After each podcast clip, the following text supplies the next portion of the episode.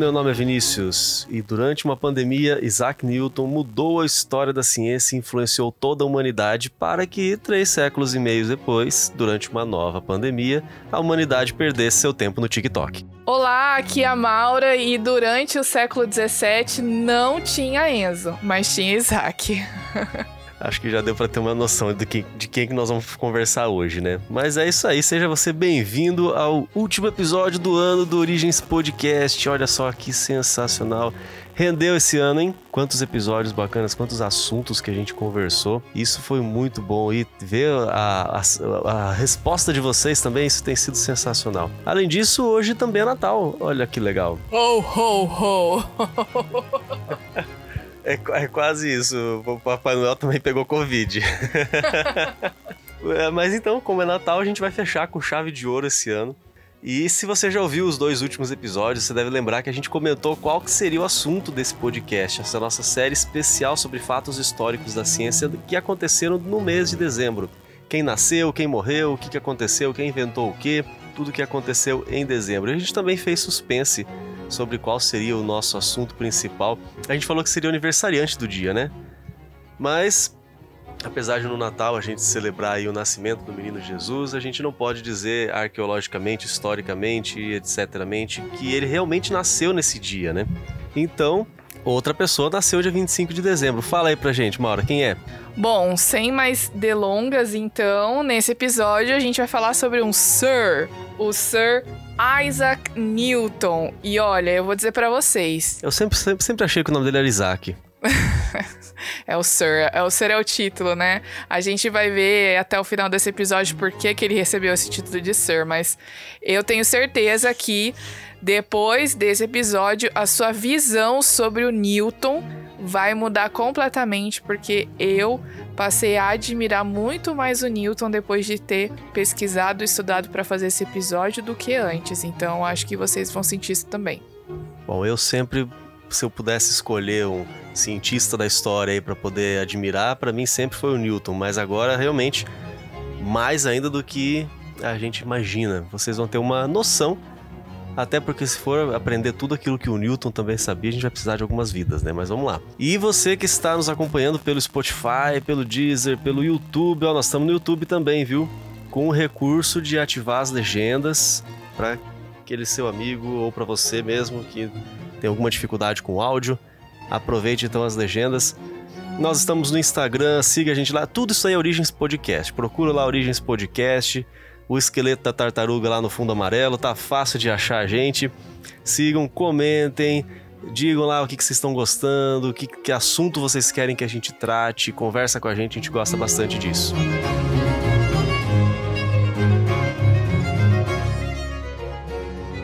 Sir Isaac Newton. Isaac Newton foi um inglês, matemático, físico, astrônomo. Gente, vocês vão ver, o Newton, ele fez tudo o que ele podia e mais um pouco. Ele revolucionou a ciência moderna e se tornou um dos nomes mais importantes da história.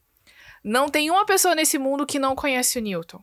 Para vocês verem a importância dele e das coisas que ele realizou. Entre os legados, segura essa lista aí, tá? Se você aí tá no colégio, ou se você já passou pelo, pelo colégio, faculdade, você vai lembrar dessas coisas. Teorema binomial, cálculo, lei da gravitação universal, natureza das cores decomposição da luz solar, construção do primeiro telescópio de reflexão, teoria corpuscular de propagação da luz, princípios da óptica, leis dos movimentos, movimentos de corpos em meios existentes, vibrações isotérmicas, velocidade do som, densidade do ar, queda dos corpos na atmosfera, pressão atmosférica e olha, eu já fiquei sem fôlego que tem mais coisa aí, mas a gente não vai citar. Ufa, que lista, hein? Já cansei só de ouvir.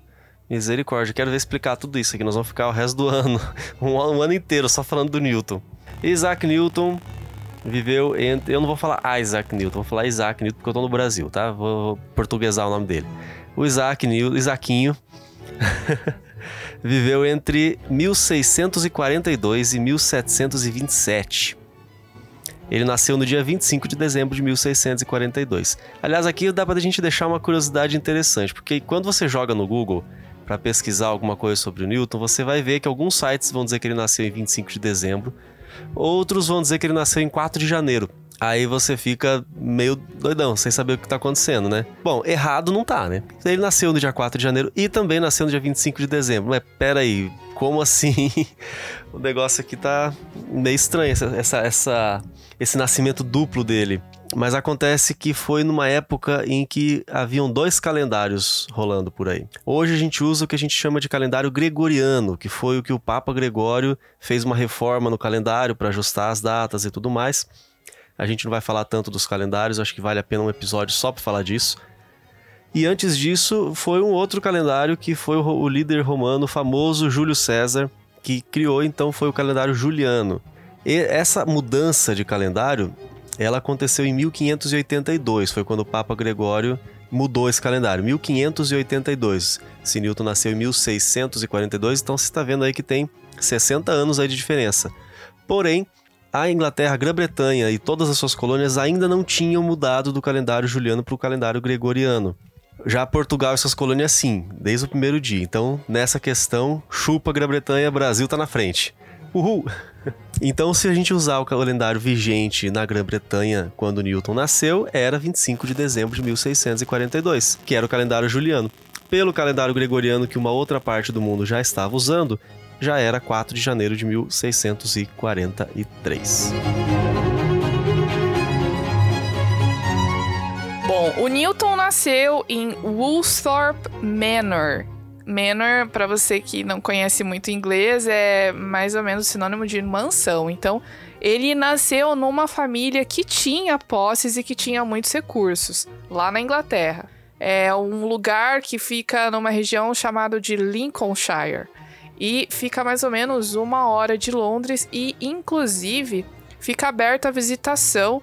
E olha só que legal, tem uma placa é, nessa mansão lá dizendo assim: Sir Isaac Newton, filho de Isaac Newton, né? O pai do Newton também chamava Isaac Newton, uh, senhor da mansão de Woolsthorpe nasceu neste quarto. Então tem essa plaquinha, o lugar onde ele nasceu tá preservado até hoje. Olha só que legal, séculos depois. E tem uma outra citação interessante. Diz um papa, a gente é, não tem aqui informação de qual deles, mas falou a seguinte frase: Natureza e as leis da natureza estão escondidas na noite. Deus disse: haja Newton e houve luz. Essa frase representa a importância de, de, dessa pessoa, desse cientista, que mudou os sumos da ciência que existiam até então. O nome da mãe de Newton era Hannah Iskall e seu pai também se chamava Isaac, como eu falei. Só que infelizmente o pai do Newton faleceu três meses antes do nascimento dele. E numa época de modismos e superstições, eles diziam que quando o filho nascia depois da morte do pai, ele era considerado uma benção, ainda mais nascendo no dia de Natal. Mas o Isaac Newton, ele, ele nasceu muito pequenininho, frágil, e ele só pôde ser batizado uma semana depois do Ano Novo. Eu conheço muitos, muitas pessoas, tem alguns amigos aí que são pequenininhos, frágeis. Ó, vai vendo aí a história do Isaac, hein? O Isaac Newton. Nasceu pequenininho, frágil, quebradiço, sei lá. Não sei se eu posso falar assim. E olha só o tanto de coisa que ele fez. Tem uma lenda que diz que quando ele nasceu, ele era tão pequeno que eles podiam colocá-lo num pote de vidro e tão fraco que ele foi forçado a ter uma almofada ao redor do pescoço para que a cabeça pudesse ser mantida em cima dos ombros. É, é, é, interessante essas, essas analogias, né? Mas isso mostra um pouquinho realmente como era uma criança pequenininha e frágil, né? Você vê que o bullying já, tinha, já existia na época, né? Essa, essa citação é do marido de uma sobrinha do Newton e já falava isso dele, coitado. É, é um bullying, mas ser buscado, né? Porque ser bulinar alguém hoje. Com essas palavras é complicado. Bulinar não, tá, gente? É praticar o bullying. Eu só tô aqui fazendo uma brincadeira, por favor. Quando Newton tinha 3 anos, a mãe dele casou novamente com um ministro religioso chamado de Barnabas Smith. E aí ela fez o seguinte: despachou o Newton pra avó materna, né, pra mãe dela, e ficou com os outros irmãos do Newton. Quando ele tinha 10 anos, A mãe dele se tornou viúva novamente e voltou para casa onde ele nasceu com mais três filhos pequenos.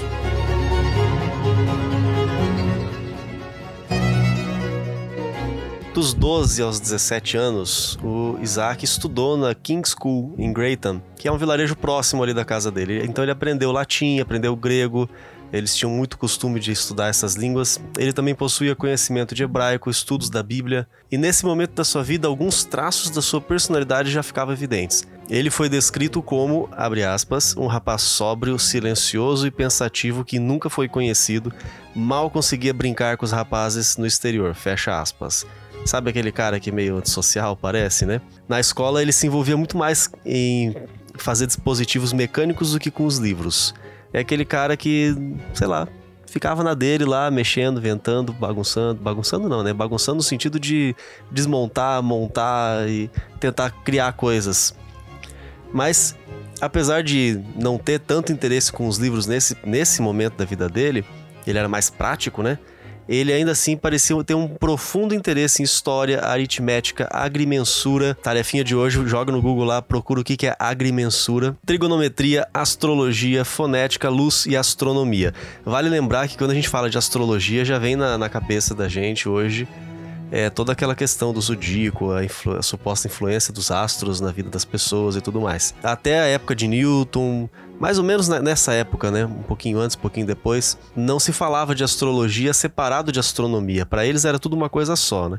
Aí, com o tempo, o pessoal foi esclarecendo um pouco e entendendo bem essa diferença. Então, não pensem que Newton escrevia horóscopo, ele estudava realmente os astros. E eu, eu fico aqui, quando eu vi essa descrição, eu, eu fico imaginando aquela criança meio Forever Alone, antissocial, aquela que fica sentadinha no cantinho, mexendo com as coisinhas, tentando construir alguma coisa, não, não sai para brincar na hora do recreio, essas coisas assim. Ele fazia mil engenhocas inteligentes, só que hum, talvez não tão bom assim nas notas da escola. Você já conhece alguém desse jeito? E tem um, um, outro relato, a gente falou aqui que a mãe casou com o tal do Barnabas Smith e deixou o Newton com a avó. Newton, ele provavelmente se sentiu rejeitado por isso. E esse comportamento todo dele talvez tenha sido potencializado por esse sentimento de rejeição. Imagina a criança, dos 3 aos 10 anos de idade, a mãe largou ele para trás para ir ficar com outro homem. Que é uma, uma idade que é super importante para o desenvolvimento de, de vários, vários aspectos, né? Do caráter e, enfim, da da constituição dele como um indivíduo, né? Com certeza, isso é super importante. O pessoal que estuda psicologia vai saber explicar bem sobre isso, a importância de você ter uma família estável nessa idade, né? E essa situação familiar certamente deixou marcas no, no, no pobre do menino, porque depois da juventude, é, foi um relato que ele mesmo escreveu, ele, fez uma lista de pecados cometidos. Olha só que coisa. Pa, imagina você, para e pensa assim, ó, que pecados eu já cometi, vai listando. E aí, num desses pecados, ele, ele escreveu o seguinte: ameaçar meu pai Smith e minha mãe de queimar a casa com eles dentro. Vingança. Que tranquilinho esse rapaz, né? Ó, lição super importante para você que tá ouvindo Origens Podcast hoje. Nunca tire sarro daquele, daquele colega gênio antissocial. Você não sabe o que, que ele pode estar tá planejando. Socorro, mas eu acho interessante nessa questão, né? Porque a, a gente vê o aspecto religioso dele também, né? Lógico que, tipo, gente, eles tinham naquela época uma concepção um pouco diferente do que a gente tem hoje de religião e nas coisas da Bíblia, mas ele, ele fez uma lista dos pecados, ele estava preocupado com as coisas que ele estava fazendo de errado. Ele tinha o quê? 10 anos? E lembrando que a Inglaterra naquela época eles não eram católicos, né? Não era aquela coisa de idade média que a gente tem, tem aquela visão de ah, a igreja, o Papa manda em todo mundo. Não, é, a igreja na Inglaterra era, já, já era igreja Opa, calma, vou, vou, eu vou conseguir. Respira. Ah, é porque é tudo com um monte de. A igreja na Inglaterra era a igreja anglicana. Mesmo assim, era. Os seus costumes, seus rituais tinham bastante semelhança né, com os ensinamentos católicos.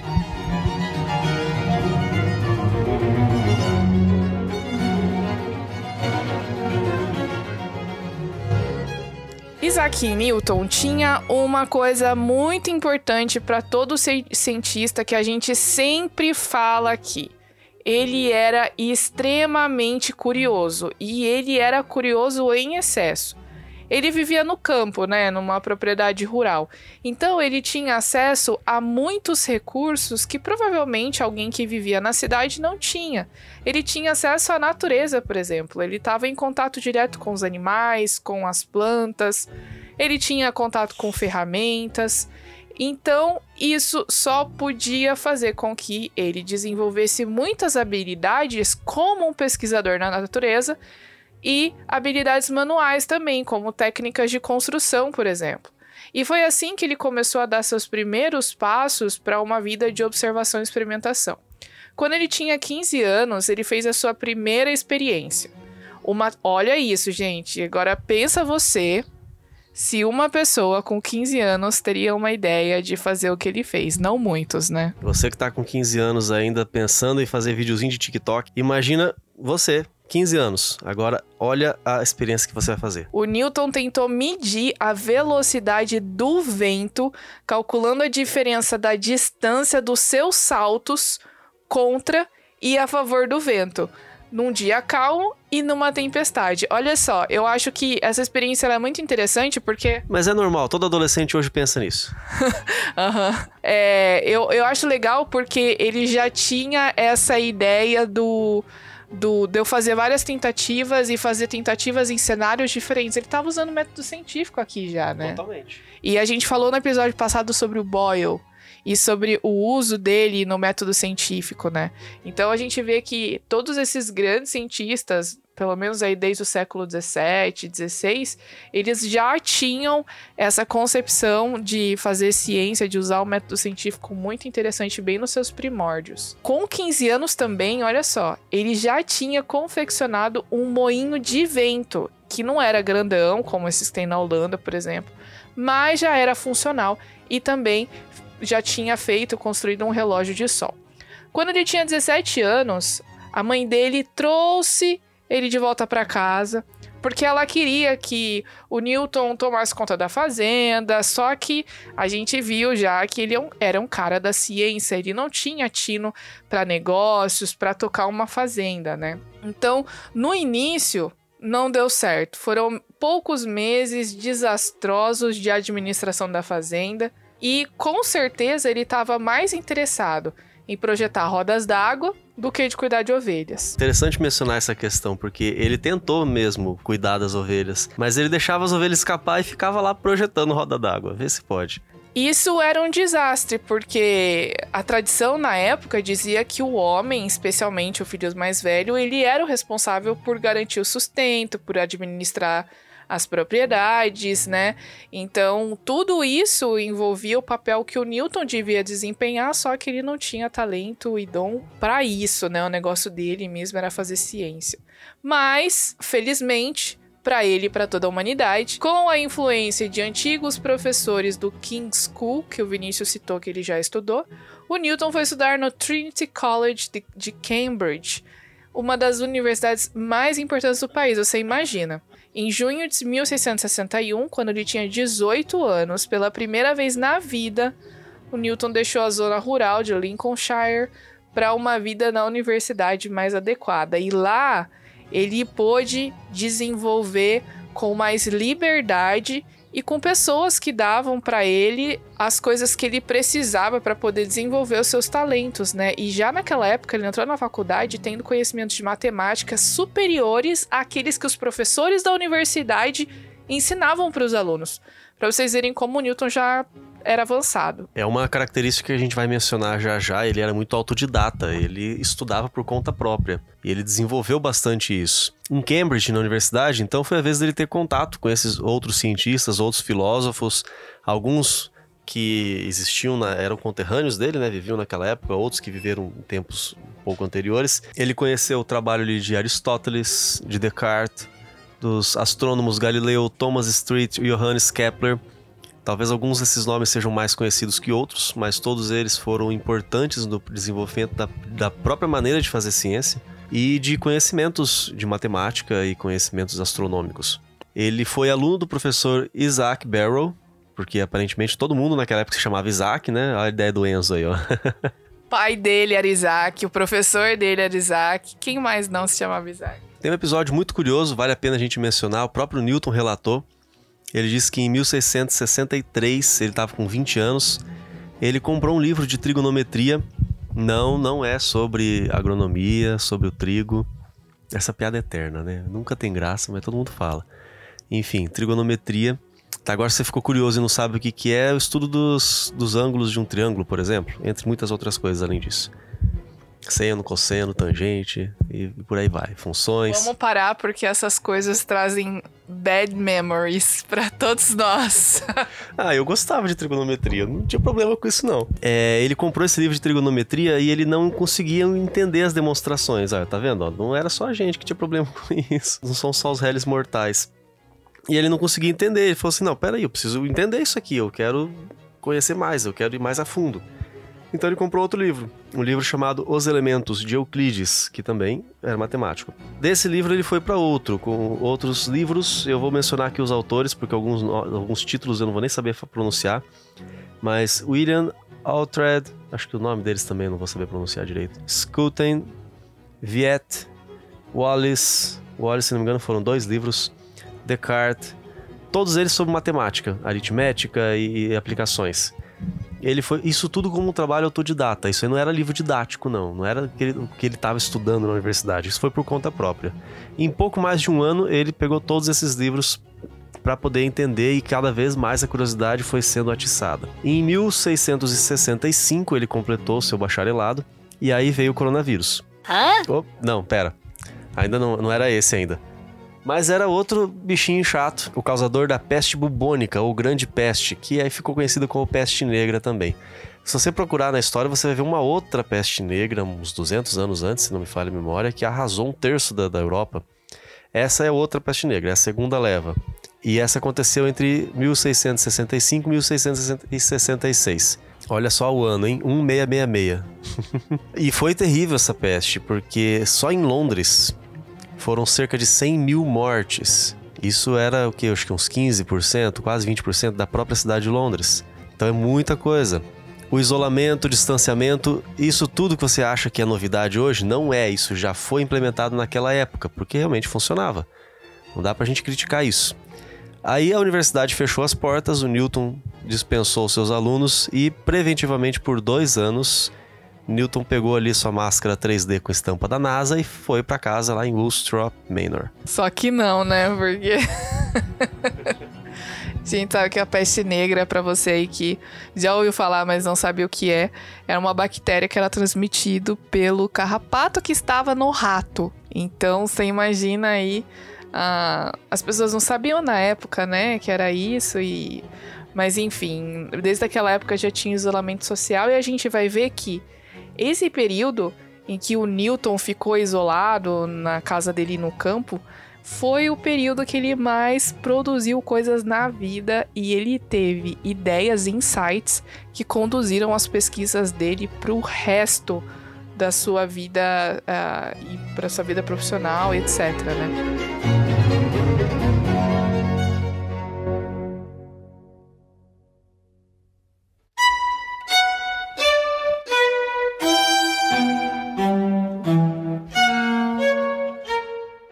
Esse período, ele é chamado por alguns de Annus Mirabilis, que significa do latim aí o Ano das Maravilhas. Porque foi, foi, foi um período de grande esforço intelectual do Newton. Foi o período mais frutífero, como ele mesmo afirmou, a citação dele. Naqueles dias eu estava no auge da minha idade para inventar e dedicar-me à matemática e filosofia mais do que em qualquer época desde então. A citação completa é muito famosa, né? Eu acho que você provavelmente não ouviu. Eu também, antes de ler isso aqui, não tinha ouvido. Mas foi dada pelo próprio Newton por volta de 1710. Se tá na internet é verdade. Na internet fala que é famosa, a gente acredita que é famosa. Vamos seguindo então acreditando nisso. Mas essa declaração que eu vou ler agora para vocês, ela foi dada pelo próprio Newton e falando sobre seus feitos em torno do período que hoje muitas pessoas chamam, como eu comentei, de ano miraculoso, ou ano maravilhoso. Diz o seguinte, abre aspas: No início do ano de 1665, descobriu o método de aproximação a uma série desse tipo e a regra, para reduzir qualquer potência de qualquer binômio a tal série. No mesmo ano, em maio, descobriu o método das tangentes de Gregory e Slisius, e em novembro, obtive o método direto das fluxões. No ano seguinte, em janeiro, a teoria das cores, e em maio, desvendei o método inverso das fluxões. No mesmo ano, comecei a pensar na gravidade como se estendendo até a órbita da Lua. E a partir da regra de Kepler de que os períodos dos planetas estão numa proporção com suas distâncias do centro de suas órbitas, deduzi que as forças que mantêm os planetas em suas órbitas devem variar, reciprocamente, com o quadrado de suas distâncias ao centro em torno do qual eles giram. E a partir disso, comparei a força necessária para manter a Lua em sua órbita com a força da gravidade na superfície da Terra. E descobri que elas se correspondem bem de perto. Tudo isso foi nos anos de peste, 1665 a 1666, pois nessa época eu estava no auge da minha fase de invenção e me interessava mais pela matemática e pela filosofia do que em qualquer ocasião posterior. Olha, não se preocupa se você não entendeu nada, muitas coisas eu também não entendi, mas isso só mostra a genialidade do Newton e quantas coisas ele descobriu. Porque, gente, é muito importante a gente deixar claro que as leis naturais e as coisas que Newton postulou, ele não inventou. As coisas já existiam, ele simplesmente foi o cara que entendeu, que descobriu e que expressou matematicamente essas leis. Então, por isso da genialidade dele, porque outras pessoas antes dele não fizeram as coisas que ele fez. Mas a partir de agora, a gente vai tentar clarear um pouco mais algumas de, alguns desses temas que ele estudou, porque são aqueles temas que são, ah, pelo menos para nossa vida prática e por aquilo que a gente já entende, os mais importantes. É isso aí, então não se preocupa não que não vai ser aula de física. A gente vai só dar uma pincelada aí para você entender mais ou menos o que é isso, para que, que serve, o que, que isso mudou a nossa vida. Aquela famosa pergunta que a gente sempre fala para você fazer pro seu professor. Professor, por que, que para que que a gente vai usar isso na nossa vida para passar no vestibular? Também. Aí nós vamos tentar ajudar um pouquinho, um pouquinho só. Na primavera de 1665, lembrando que primavera na Inglaterra é o nosso outono, né? Então, na região aqui, na, época do nosso outono, Newton formulou o que ficou conhecido como Teorema Fundamental do Cálculo. Esse estabelece uma relação entre aqueles que são consideradas talvez as duas mais importantes operações inversas entre si do cálculo, que é a diferenciação e a integração. Isso que Newton chamou de método das fluxões, nessa citação que a Maura falou agora. As famosas derivadas e integrais. Esse é o terror de muita gente que estuda exatas. E isso eu falo por experiência própria, porque eu fiz um curso de engenharia, então eu estudei as derivadas as integrais. Mas para com começar a compreender o que são derivadas e integrais, você precisa compreender funções. Então, quem está no ensino médio já estudou função polinomial, trigonométrica, exponencial, logaritmo, por exemplo. Isso é o conhecimento básico para você começar a estudar o cálculo. Aí você vai estudar o cálculo de limites, o cálculo de derivadas, de funções e o cálculo de integrais e de diferenciais. Não vou entrar tantos é, detalhes nisso. É importante mencionar aqui, nesse, nesse cálculo específico, que Newton não foi o único a estudar isso. Naquela mesma época, outro cientista, Gottfried Wilhelm Leibniz, desenvolveu estudos semelhantes de maneira independente. Tanto que houve uma briga na própria época do Newton, que o Newton envolveu até a Royal Society é, de Londres e, e, teve muita confusão lá para saber quem que inventou, né? quem, que, quem que descobriu e formulou as derivadas e integrais. No final das contas, a gente chega na conclusão que os dois desenvolveram independentemente e aí um acabou complementando o outro. Bom, o que isso significa pra gente? Para que isso serve? Como isso mudou nossa vida? É o seguinte, derivada é de uma maneira, vou falar de maneira bem simples. Então, professores que estão me ouvindo, não se preocupem. A não ser que eu fale alguma coisa realmente muito errada, corrijam aí, coloca na, na hashtag. Manda mensagem no inbox no Instagram lá, xingando a gente, tá? Fala, ó, que aquilo que vocês falaram lá tá errado, o certo é isso. Que aí daí no próximo episódio a gente faz uma errata. É isso aí, o próximo episódio vai ser só ano que vem, mas tudo bem. Escreve lá, testão, testão, etc. Bom, derivada é o cálculo de uma taxa de variação, o quanto varia alguma coisa em relação a outra coisa. Isso tem uso para calcular, por exemplo, a aceleração e velocidade de um objeto, um foguete que fica cada vez mais leve quanto mais combustível queima, por exemplo. Você não pode usar aquelas, aqueles mesmos cálculos básicos que a gente aprende na física básica. Não dá para usar a regra de 3, né? Não dá para usar a regra de 3. Ou, por exemplo, na economia, para você entender como é que muda o valor de moedas e produtos, você não entende nada daqueles números que passam no, no jornal lá da bolsa, é, quanto subiu, quanto desceu. Bom, quem entende daquilo lá precisa entender de, de, de derivadas. Na química, quando você vai compreender as reações químicas, é aquela coisa: quanto mais material é, tem nos reagentes ou quanto tempo dura uma reação, e uma coisa depende da outra. Isso não é fixo, varia. Se eu tenho mais, vai mais rápido. E quanto mais eu tenho, mais rápido fica. Então, para estudar isso, você precisa de derivada. Na biologia, quando você quer entender populações de bactérias, quanto mais elas se multiplicam, mais rápido vão se multiplicar, etc produtividade de culturas agrícolas, na psicologia para entender estudar o desenvolvimento humano, quer dizer, você não escapa disso mesmo que for estudar humanas, tá? Já a integral, que é o conceito oposto, né? Se você pegar uma equação lá e você derivar e depois você integrar, ela volta a ser ela mesma. Hã? Já deu um nó na cabeça das pessoas aí. Mas a integral é usada para calcular uma área sobre uma curva. Normalmente no plano cartesiano, por isso que é fundamental saber sobre funções, né? Você vê ali no plano cartesiano. Quando a gente estuda geometria, aprende a calcular a área do quadrado, do triângulo. Mas e se ao invés de ser um quadrado, triângulo retinho, for uma curva?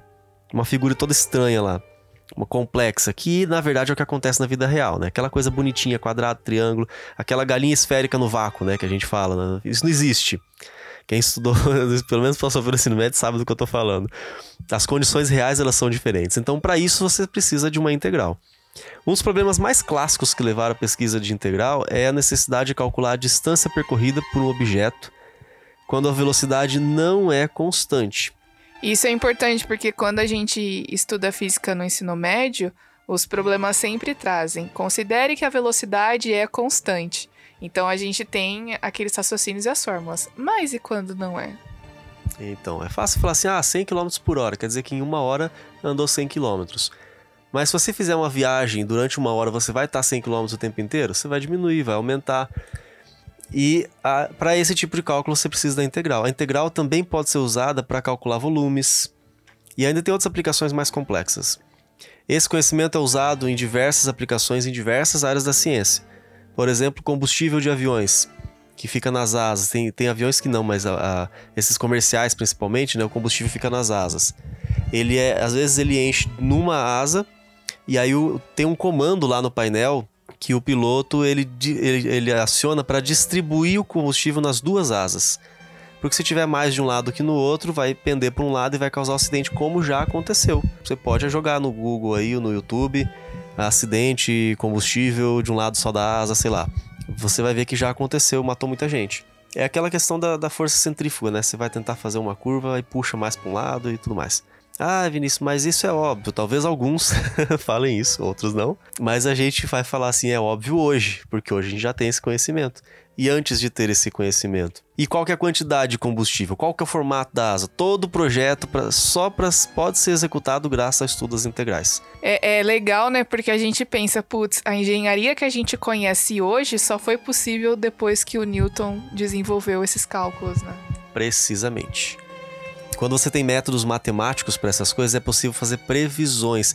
E aqui eu já vou deixar uma dica muito importante para você saber diferenciar ciência de pseudociência e é, teorias conspiratórias capacidade de fazer previsões. Ó, a gente está gravando esse episódio aqui próximo do Natal, você vai ouvir durante o Natal, talvez um pouquinho depois, mas você deve ter acompanhado as notícias nessas últimas semanas sobre a conjunção de Júpiter e de Saturno. O que é uma conjunção? Eu já até mencionei no último episódio.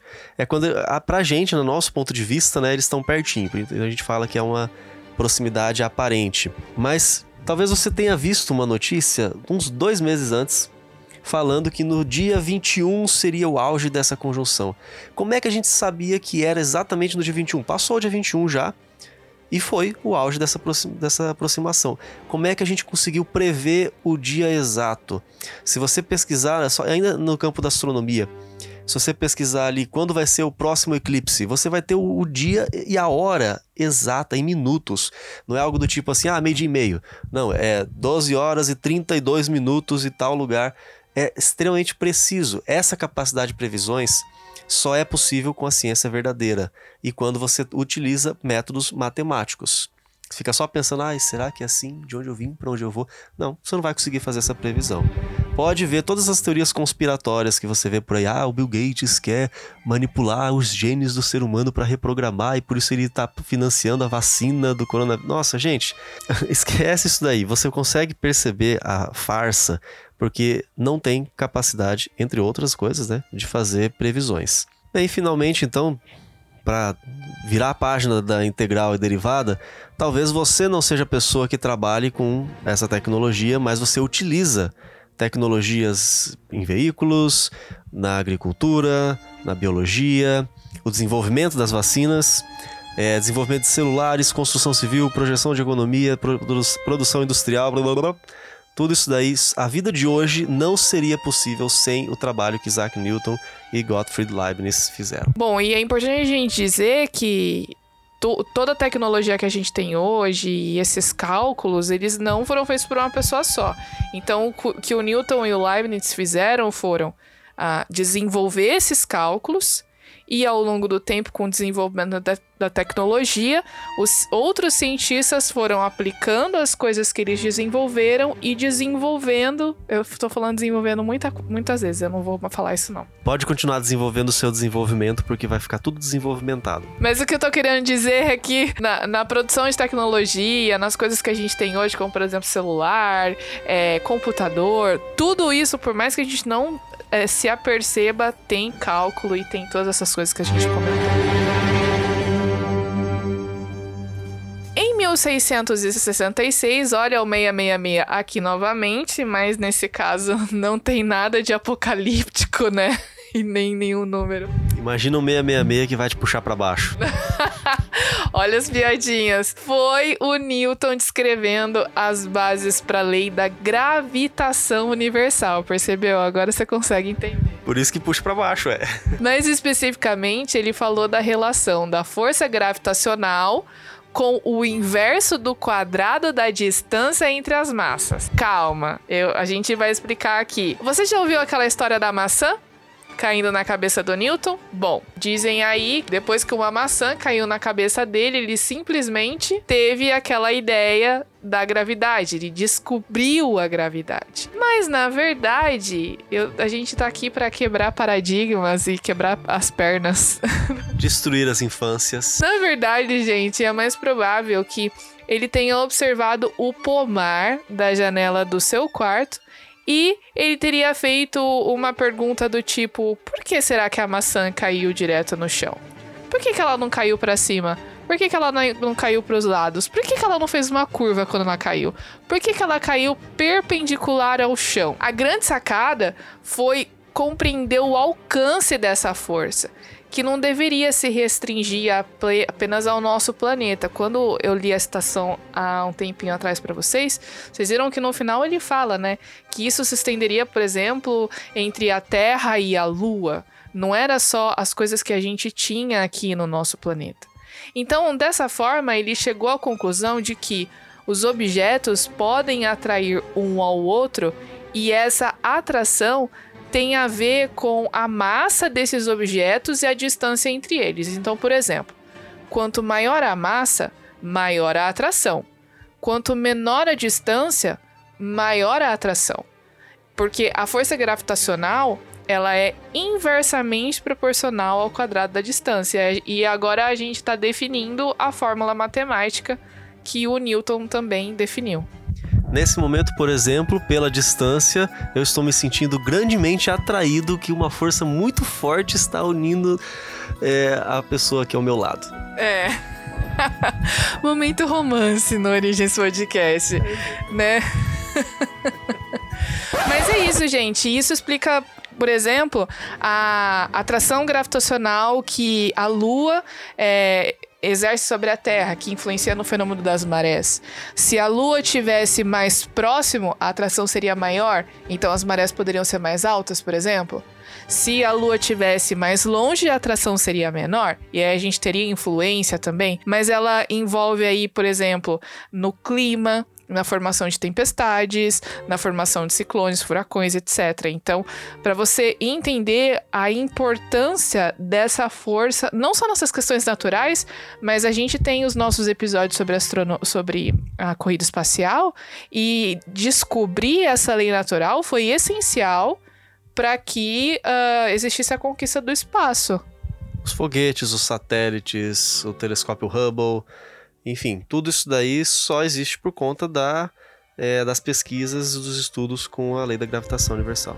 E olha, para você que quer visitar a casa onde o Newton nasceu e viveu, tá lá na Inglaterra, tá? Inclusive, essa árvore ainda existe hoje. Teve uma tempestade lá em 1820, a árvore chegou a cair, mas o tronco permaneceu, ela floresceu, cresceu de novo e tá lá se um dia você quiser ir lá tirar uma selfie. Plenamente funcional, dá flores e frutos, tudo normal. E nesse mesmo ano, em 66, 1666, Newton mostrou é, estudos em outra área, na área da ótica. Ele mostrou que a luz branca era uma mistura de componentes isolados, que causava aquela sensação de cores individuais. Finalmente, também em 1666, Newton mostrou outros trabalhos sobre ótica. Ele mostrou que a luz branca ela é uma mistura de componentes isolados que causa essa sensação de cores individuais. Sabe o arco-íris? Aquele monte de luz? Sabe aquele experimento famoso que a gente faz no Fundamental de fazer um disco, pintar com várias cores, aí você gira bem rápido, fica tudo branco? Pois é, hoje a gente aprende no Fundamental, na época não se sabia. Na verdade, Newton mudou a compreensão sobre luz e cor, porque até então ah, já existia aqueles prismas né, triangulares, aquela coisa é, famosa que a luz passa por ali e de repente você vê um monte de luz colorida. Eles achavam que o prisma tinha, o vidro ali, tinha a capacidade de transformar a luz branca em luz colorida. É, o que eles estavam vendo é. Então não dá pra gente julgar eles, né? Como se o, o vidro, o prisma, tivesse poderes mágicos de pegar a luz branca e transformar ela em várias cores. É, ou se não for poder mágico, algum tipo de propriedade mineral, talvez, não sei. Era algo desconhecido. E Newton, ele conseguiu esclarecer essa situação ele colocou um, segundo prisma, por exemplo. Quando põe o primeiro prisma, divide todo o arco-íris. Aí ele põe um segundo prisma só naquele feixe vermelho. Se o prisma, olha lá o método científico, né? Se o prisma então ele tem a capacidade de transformar, a pergunta sendo levantada, a hipótese. Então, quando ele colocar o prisma na luz vermelha, ela vai se transformar em outra cor. E o que, que aconteceu? Nada. o vermelho continuou vermelho. Aí ele fez isso lá no, no roxo, continuou roxo. Quer dizer, ele provou que o vidro não, não transformava as cores, né? ele apenas separava elas em espectros diferentes. Inclusive, essa palavra espectro foi cunhada pelo próprio Newton para descrever esse fenômeno. Então, chega a luz branca, ela se divide, o princípio que a gente chama de refração. Cada espectro, cada cor, ele refrata num ângulo diferente. Por isso, depois que passa pelo prisma, o vermelho refrata, um pouquinho, o laranja um pouquinho mais, o amarelo um pouco mais, e aí você vê toda essa diferença. Isso que acontece nas gotículas de ar. De, de ar. Vamos lá. Isso acontece nas gotículas de água durante o fenômeno do arco-íris. A gotícula funciona como esse prisma. Ó, eu tenho um telescópio refrator em casa. E por culpa do Newton, agora eu sei o motivo do que a gente enxerga como aberração cromática. Se você já viu um telescópio ou, ou trabalhou com imagens, fotografia, você sabe o que é essa aberração cromática. É quando você vê uma, uma leve distorção, como se ele desfocasse um pouquinho e ficasse meio coloridinho. Isso é aberração cromática, porque quando você refrata, refrate, quando acontece refração da luz, vamos, vamos conjugar o verbo refratar. Enfim. quando acontece a, a refração da, da luz, então dá essa pequena distorção. E para corrigir isso, Newton então ele construiu um telescópio que não tivesse problema de refração, que não tivesse que passar por uma lente. E aí ele fez o primeiro telescópio que só usa espelhos, o telescópio refletor. Aí se você quiser parecer um pouquinho mais culto, quando chegar a um lugar, ver um telescópio, vai ver a conjunção lá de Júpiter e Saturno, tem um telescópio refletor, mas você fala assim, esse é um telescópio catóptrico. Ó, oh, que chique. Não, não consigo pronunciar essa palavra quando eu tô conversando informalmente com as pessoas. Eu acho que telescópio refletor é melhor. Ainda assim, em outra área, o Newton fez descobertas importantíssimas. É o que a gente conhece como as três leis de Newton. ou as três leis do movimento, as leis da dinâmica. Quando você vai estudar lá no colégio, na física mecânica, ou no nono ano do ensino médio também. No nono ano do ensino médio? Nono ano do ensino fundamental, pessoal. Olha só, Mauro, prolongando a tortura aqui. Não basta três anos do ensino médio, tem que ter nove. Não, gente, isso aqui é resultado de, de férias. São apenas três dias de férias. O ano inteiro a gente publicando é, episódios do Origins. Esse aqui vai ser, se não me falha a memória, o número 34. Então acho que dá pra gente dar um desconto. Sim, vamos lá. Vamos lá. Bom, o que, que dizem essas três leis então? A primeira lei diz que um corpo que se move continuará a mover-se com a mesma velocidade e no mesmo sentido se não for forçado a mudar. Essa é conhecida como lei da inércia. E eu vou te dar aqui um exemplo muito fácil de você entender. Se você já assistiu algum filme que se passa no espaço, como aquele filme Gravidade, por exemplo, você vê que ah, quando uma pessoa lança alguma coisa, é, se ninguém parar, essa coisa que foi lançada, ela vai continuar para sempre. Isso é inércia, porque o corpo tem a tendência de ficar em movimento, a não ser que tenha alguma coisa que influencie nesse movimento certo? O espaço é muito legal para a gente estudar isso porque lá tem vácuo. Lá não tem resistência do ar, não tem a força da gravidade que tem na Terra. Então, se, por exemplo, você chutar uma bola de futebol no espaço, ela vai ficar na mesma velocidade, com velocidade constante, para sempre, a não ser que ela encontre, encontre alguma coisa que vai interferir nesse movimento. Ah, mas a gente não pode falar sobre inércia sem mencionar o exemplo mais clássico de todos, né? Quando você vai lá pegar o busão e você tá lá distraído, olhando o WhatsApp, e de repente chega na hora do ponto, ou alguém fecha o ônibus, ou chega no semáforo, o cara freia com tudo, o que acontece com você? Você tem que continuar. A sua tendência do seu corpo é continuar o movimento. O ônibus para, você não, você vai. Porque na verdade quem tá em movimento é o ônibus e você, certo? Então, quando o ônibus para, é o ônibus que para, você continua em movimento. Pensando nisso, o pessoal fez ali os cintos de segurança, que não existem no busão. e isso acontece ao contrário também. Se você estiver parado, você só vai sair, sair dali se tiver alguma força te impelindo a sair. Por exemplo, quando você tá jogando videogame, você tá parado, só vai sair dali se tua mãe falar assim: Filha, a pizza tá pronta. Pizza, todo mundo sai e vai correndo. Mas, mas essa questão do cinto de segurança é interessante porque quando a gente vai dar aula de física, a gente sempre fala nessa questão que o cinto de segurança é um, é um. No caso, não é uma força, mas é algo que vai fazer você sair da inércia, né? No caso, o cinto de segurança ele te mantém no banco mesmo que o que o carro tenha parado, porque você continuaria em movimento. Quando a pessoa não usa o cinto de segurança, a pessoa, ela quando o carro bate de frente, ela vai sair pelo para-brisa. É, porque o carro para e você continua. Então o cinto de segurança te deixa mais grudado no carro. Então o carro para, você para junto. Se você no, no busão, você não tem é, cinto de segurança, como que você vai acompanhar o movimento do ônibus? Segurando em algum lugar. Por isso que o cinto de segurança é importante, porque se bate muito forte, você não consegue segurar, né? Exatamente. E aí, essa foi a primeira lei, tá bom? Bom, a segunda lei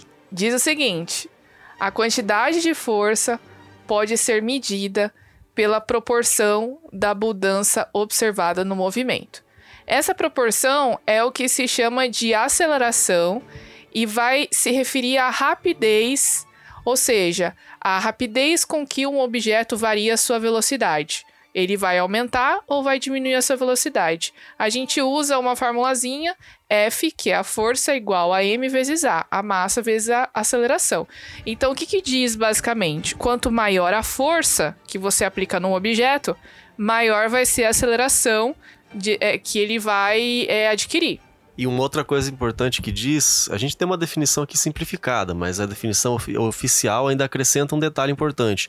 O movimento que é que passa a acontecer após a aplicação dessa força, ele segue a mesma direção e sentido da própria aplicação da força.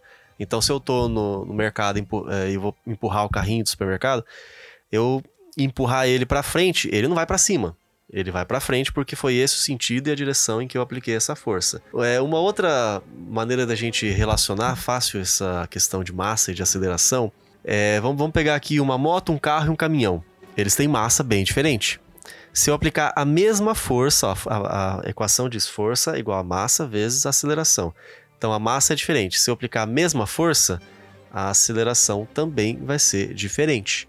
Quanto maior a massa, menor aceleração. Por isso que se eu empurrar a moto com a mesma força que um carro e um caminhão, a moto vai mais rápido, o carro vai mais devagar, o caminhão não vai nem sair do lugar, porque não tem força para isso. Bom, a terceira lei diz que toda ação causa uma reação e que a ação e a reação são iguais e opostas. Imagina quando você dá um soco na parede, por que, que tua mão dói? Porque a parede devolveu o soco em você. Mas eu vou dar um exemplo mais clássico, é um pouco mais é, original aí dessa questão da ação e reação, que é um experimento que é muito conhecido, nas escolas também se faz. Você estica um, um barbante e põe um canudo nesse barbante. O canudo tá rolando para lá e pra cá do barbante. E aí você gruda uma bexiga, um balão cheio de ar nesse, nesse canudo. Quando você libera o ar do balão, suponhamos aqui que seja para direita, para que lado o canudo vai se mover nesse barbante? Para a esquerda porque o, o balão está jogando o ar para o outro lado e ele está sendo impulsionado para o lado oposto. A intensidade dessa força para um lado e para o outro é a mesma, mas o sentido é contrário. Outro exemplo que a gente pode falar é quando você está andando. É o que causa o seu movimento de andar. Por que, que você vai para frente? Você empurra o chão para trás. Sabe quando você está andando numa esteira? A esteira você não está empurrando para você permanecer no mesmo lugar. Você não está empurrando a esteira para trás. É isso que acontece. Você vai andar, você implica uma for aplica uma força no chão para trás. Por que, que o chão não se move? Porque ele é mais pesado que você. o chão tá fixo ali, né? Vamos dizer assim. Então você tá tentando empurrar o chão para trás, mas a mesma força que você aplica para trás, o chão impulsiona você para frente, por isso que você anda. Ai, por que, que eu vou usar ação e reação? Para andar, criatura. Conforme nos conta ali Richard Westphal, que é um dos principais biógrafos, biógrafos de Isaac Newton, um historiador da ciência, ele viveu entre 1924 e 1995. Mas hoje ele é considerado por muitos como um dos principais biógrafos de Isaac Newton. Ele fala que essas descobertas, elas não foram assim tão bonitinhas como é que muita gente pensa. É porque a gente sempre tem a tendência de romantizar, né? É, a história fez isso com o Newton, porque disse que foi aquele anos mirables, quer dizer, foi o ano milagroso, que tudo ele descobriu naqueles dois anos em que ele estava de, de quarentena. Não, ali ele começou, ele começou a dar as bases, mas ele foi desenvolvendo mais para frente.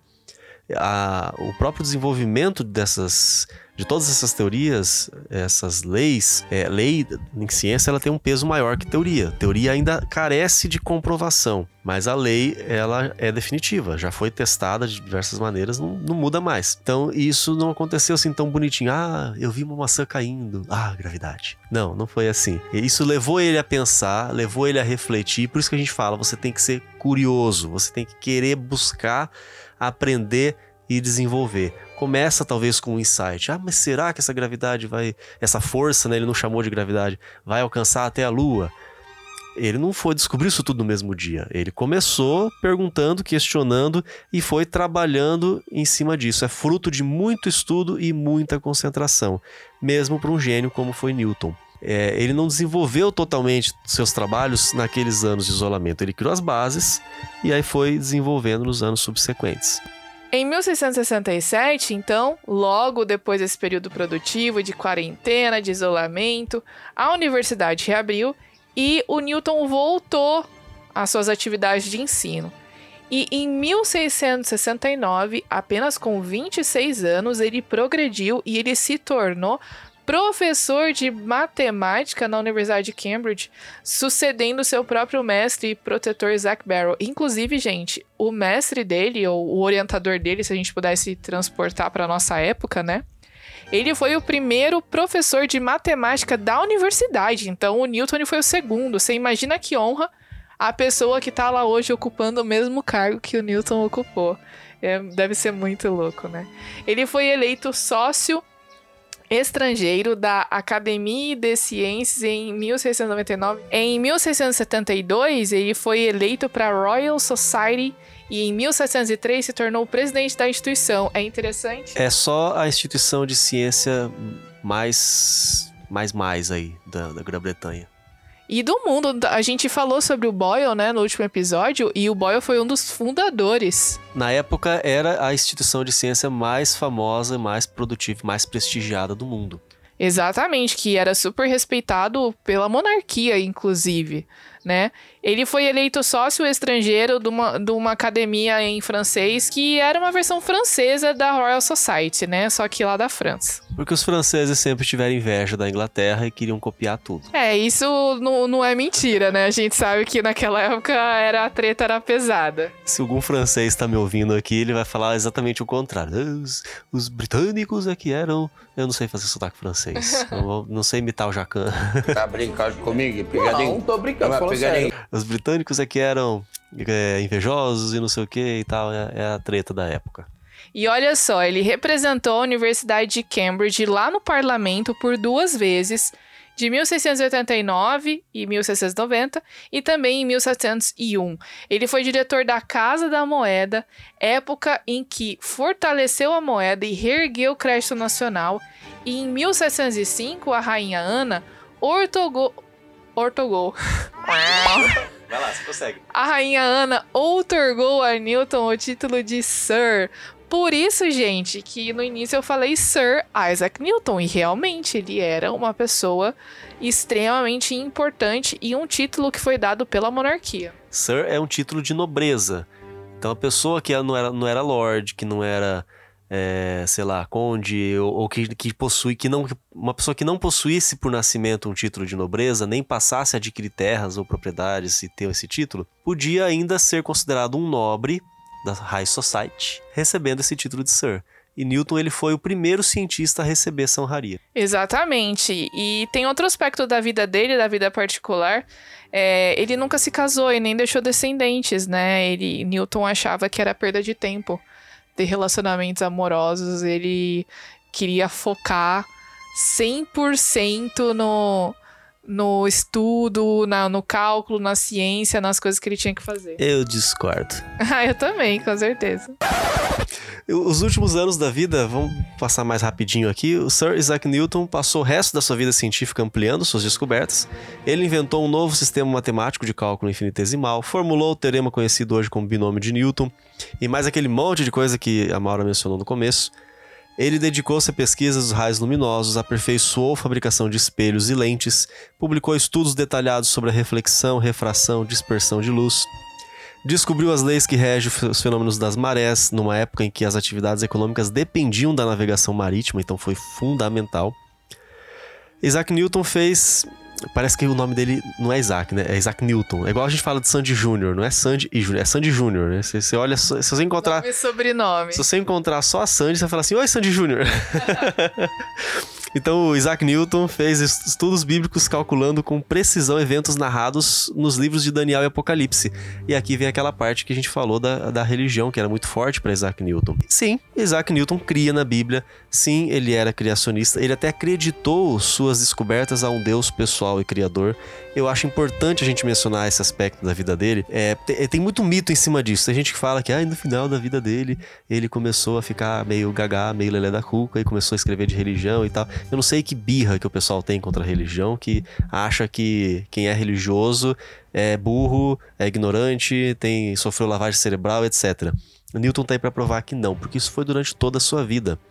A gente falou lá no começo que ainda na adolescência ele já tinha já fazia estudos sobre a Bíblia. A fé dele não foi abalada pela ciência, a ciência não foi abalada pela fé. Ele disse, abre aspas, a maravilhosa disposição e harmonia do universo só pode ter tido origem segundo o plano de um ser. Tudo sabe e tudo pode. Isso fica sendo a minha última e mais elevada descoberta, fecha aspas. Não é pouca coisa Newton falar isso. Talvez ele seja o maior exemplo de como a ciência e a fé podem sim andar juntas.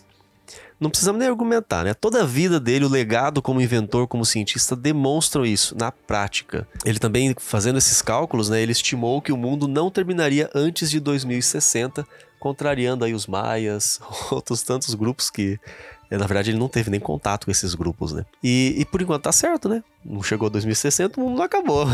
Aí, aí, surge, aí que surgem né, aqueles críticos para dizer que Newton passou a trabalhar com ocultismo, magia, alquimia, ou já tava velho demais, não pensava direito, blá blá blá, mimimi, aquela coisa toda.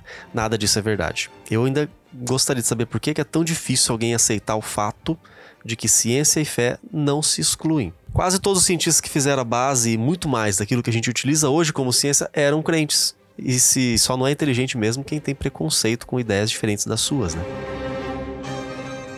Bom, tem outras citações aí do Newton que são conhecidas, né? Quando ele escreveu para o também famoso cientista Robert Hooke em fevereiro de 1676, dizendo. Inclusive, esse Robert Hooke, ele foi muito importante porque foi ele que construiu o primeiro microscópio. Foi ele que viu as primeiras células, né? Ele pegou lá uma casca de árvore da, do tronco da árvore, colocou nesse microscópio, que era um conjunto de lentes, e ele viu que tinha um espacinho, né? Tinham ah, umas estruturas aí que estavam vazias, e a essas estruturas ele deu o nome de cela, né? Como se fosse um quartinho, um ambiente que tinha um murinho, assim. E é por isso que a gente chama hoje as nossas células de células. Ele viu ali a, a parede celular, né? Não é membrana plasmática ainda, é a parede celular. É, porque no caso das plantas, quando as plantas morrem, o conteúdo da célula vai embora e fica só a parede que é de celulose, né? Para vocês verem que nessa época, inclusive, outro cientista que é muito famoso, que você vai reconhecer, é o Halley que deu o nome para o cometa Halley. E ele também era uh, contemporâneo do Newton, inclusive eles mantinham contato para trocar ideias, um para ajudar o outro, né? Tem até uma história engraçada em que eles se ajudaram, mas. Dizem que o Halley, quando morreu, foi pro céu e ele era tão brilhante que a cada, a cada 76 anos a gente vê ele no céu ainda. Olha eu inventando mitologia aqui. Não, gente, não é assim, tá? Vamos voltar então para a citação do Robert Hooke, que eu já dei, eu já dei uma. devagada aqui. Mas, o que, que o Newton escreveu pro Hooke? Ele, e essa frase é a mais linda.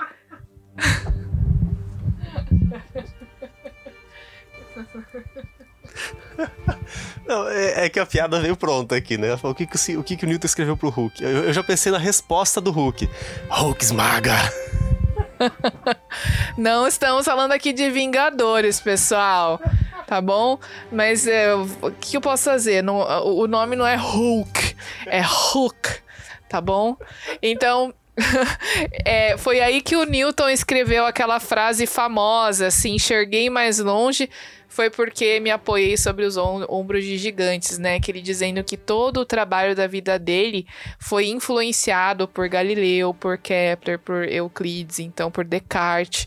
Então, por isso que. E é legal também ele reconhecer, né? Que as coisas simplesmente não brotaram da cabeça dele, mas ele foi influenciado por outros cientistas e que foram brilhantes. Então ele era um cientista genial, brilhante, também de certa forma político, né? Assumiu funções administrativas no governo. E ele era crente e era humilde. Olha só que coisa interessante. Modelo de vida aí. É, e mais tarde, num livro de memórias, ele escreveu o seguinte, abrindo aspas. Não sei o que posso parecer aos olhos do mundo, mas aos meus pareço apenas ter sido, como um menino, brincando à beira-mar, divertindo-me em encontrar de vez em quando um seixo mais liso ou uma concha mais bonita que o normal, enquanto o grande oceano da verdade permanece completamente desconhecido, ou seja, o que ele acreditava é que as coisas que ele descobriu eram ínfimas perto de tudo que tinha para ser descoberto, que tinha para ser estudado, e realmente ele tinha uma postura muito humilde, né? Em 20 de março de 1727, o Newton faleceu em Londres. E o funeral dele foi grandioso, gente. Seis nobres, membros do parlamento inglês, carregaram seu ataúde até a abadia de Westminster, onde repousa até hoje seus restos mortais. E, gente. Peraí, vamos repetir essa informação para você entender a importância da coisa. Não é qualquer coveiro que levou para uma cova comum. Exatamente. Ele foi enterrado na abadia. Gente, a abadia de Westminster é o lugar onde rainhas e reis se casam e onde rainhas e reis são enterrados. Newton foi enterrado no mesmo lugar que a monarquia britânica, para você ter ideia da importância, do impacto do trabalho dele, não só naquele momento, mas para a ciência para o resto dos dias e foram membros do parlamento, seis nobres, título de nobreza, carregaram o ataúde ali do, do Newton. E, em sua homenagem, em Cambridge foi erguida uma estátua com os dizeres: ultrapassou os humanos pelo poder do seu pensamento.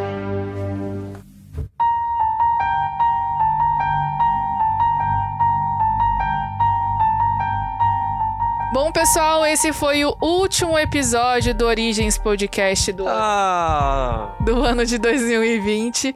Espero que vocês tenham gostado. Foi muito bom ter tido contato com vocês esse ano no Instagram, nas mensagens. Obrigado pelo apoio.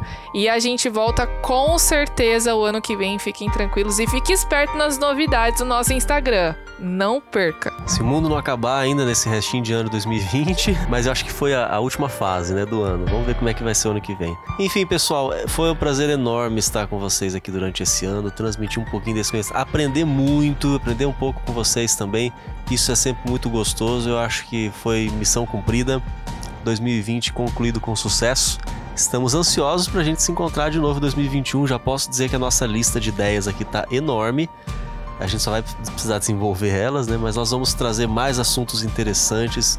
Vamos misturar um pouquinho a ciência com a história, porque isso é, é super interessante mesmo. Vamos trazer outros especialistas para conversar com a gente.